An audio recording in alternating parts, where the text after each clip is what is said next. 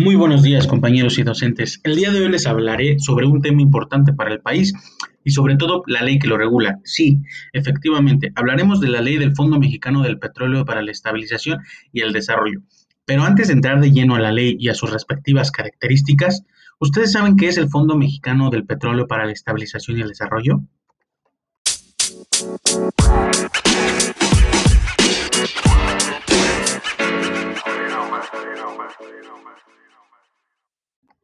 Bien, el Fondo Mexicano del Petróleo para la Estabilización y el Desarrollo es un fideicomiso público del Estado mexicano, administrado, claro, por el Banco de México como fiduciario y en el que la Secretaría de Hacienda y Crédito Público actúa como fideicomitente.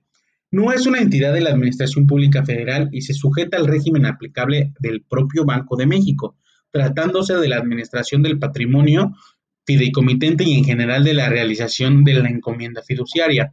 ¿Cuándo se creó este fondo? Este fondo se creó en el 2013, derivado de las reformas realizadas a la Constitución en materia de energía y una vez que se celebró un contrato constitutivo del fideicomiso entre la Secretaría de Hacienda de Crédito Público y el Banco de México en septiembre del 2014, inició sus operaciones en enero del 2015. El fondo fue creado con la finalidad de garantizar un manejo responsable y transparente de los orígenes y destinos de los ingresos petroleros de la nación, facilitando su seguimiento, así como la rendición de cuentas.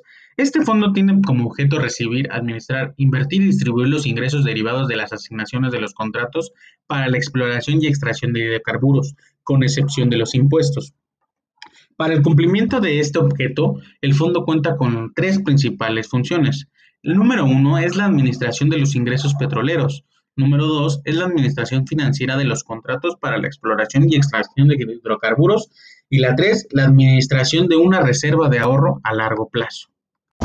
Bien, para terminar con esta parte del fondo, ustedes se preguntarán, ¿de dónde provienen los ingresos petroleros?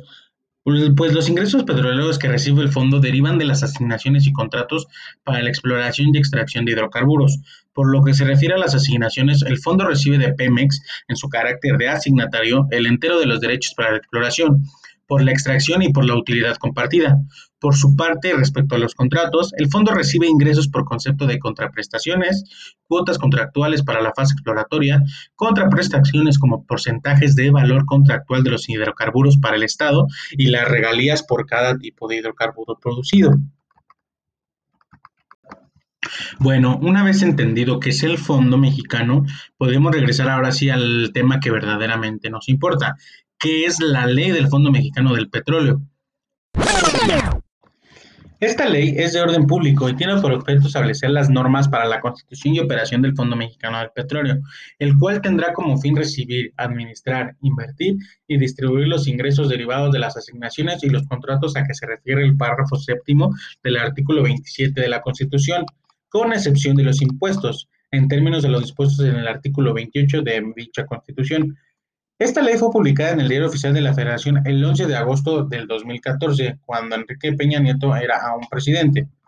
Entre los objetivos estratégicos de esta ley es consolidar las instituciones de capital humano de excelencia, fortalecer los mecanismos de transparencia, mejorar de manera continua la regulación de la exploración y extracción de hidrocarburos, impulsar el conocimiento de las actividades de exploración y extracción de hidrocarburos, fortalecer el asesoramiento técnico a las instituciones de gobierno mexicano.